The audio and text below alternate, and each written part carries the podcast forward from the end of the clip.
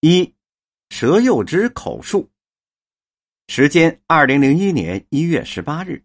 地点：北京市崇文区，也就是今天的东城区东花市斜街三号袁崇焕祠旧址。访谈者：定仪庄陈大力。在场者：焦丽江，佘幼之之夫。这是我二零零一年第一次访问佘女士之后写的访谈记录。毋庸置疑的是。我当时确实是相信佘女士所讲的为事实，而且确实为袁崇焕和佘义士的故事所感动。佘幼之，退休教师，原住在北京市崇文区东花市斜街五十三号，此处旧称佘家馆，也就是袁崇焕墓之所在。近十年来，史学界有关袁崇焕的研究一度成为了热门。仅以袁崇焕为专题的学术讨论就召开过不止一次，佘女士夫妇也曾应邀参加过。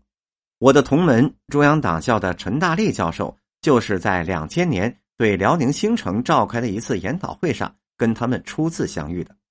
他回到北京之后，对我就讲了这件事情，我非常感兴趣，便随着他一道，在二零零一年的冬夜，冒雪专程到了佘女士的居所。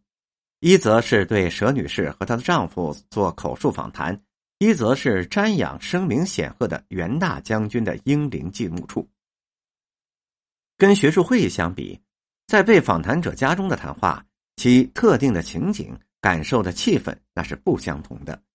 北京那年冬天雪多，当天京城的道路交通非常不好，一片血雾迷蒙。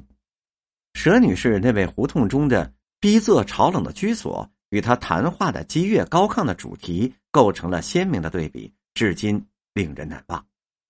佘女士的口述主要涉及三个方面内容：第一是把佘义士到袁崇焕头及其佘家后人世代守墓的故事，以及乾隆朝建袁崇焕祠，包括他的墓地的由来；第二个内容，也就是他所说的最多的是文化大革命时期。将慈墓毁坏之后，他奔走上诉的经过。第三个内容是访谈者和佘女士夫妇就民族气节与民族仇恨等敏感问题进行了对话。这是我当时想要做这次访谈的主要目的。从与袁崇焕相关的故事来看，几百年来满汉关系确实有一个意义的角度，因为明清之际的这段历史毕竟是发生在和中国境内的。距今最近的一次剧烈的民族冲突，如何评价袁崇焕，又是对这一民族矛盾持何种看法与情绪的集中体现。我们是以清史的研究者和满族人的身份来和佘女士交谈的，他们对这一问题的议论以及所谈及的佘女士祖父过继给满族家庭一事，细读起来那都是耐人寻味的。对袁崇焕的评价的转折点。应该自乾隆四十年，也就是一七七五年以后开始的。自这年之后，清高宗以立臣节为宗旨，实施的一系列表彰为民捐躯的忠贞节烈，将投降清朝的明朝将官列为了二臣等举措。寻找袁崇焕的后裔，正是这些行动的组成部分。此时，距离清军入关已经百余年了。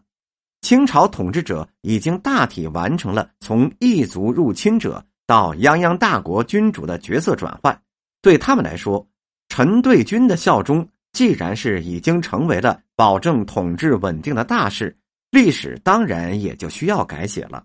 不过，虽然乾隆帝的目的主要是出于稳定统治，但我却毋宁相信，当他细阅明史，读到有人壮烈赴死时。有人舔言投降，人格之高下，立判可分。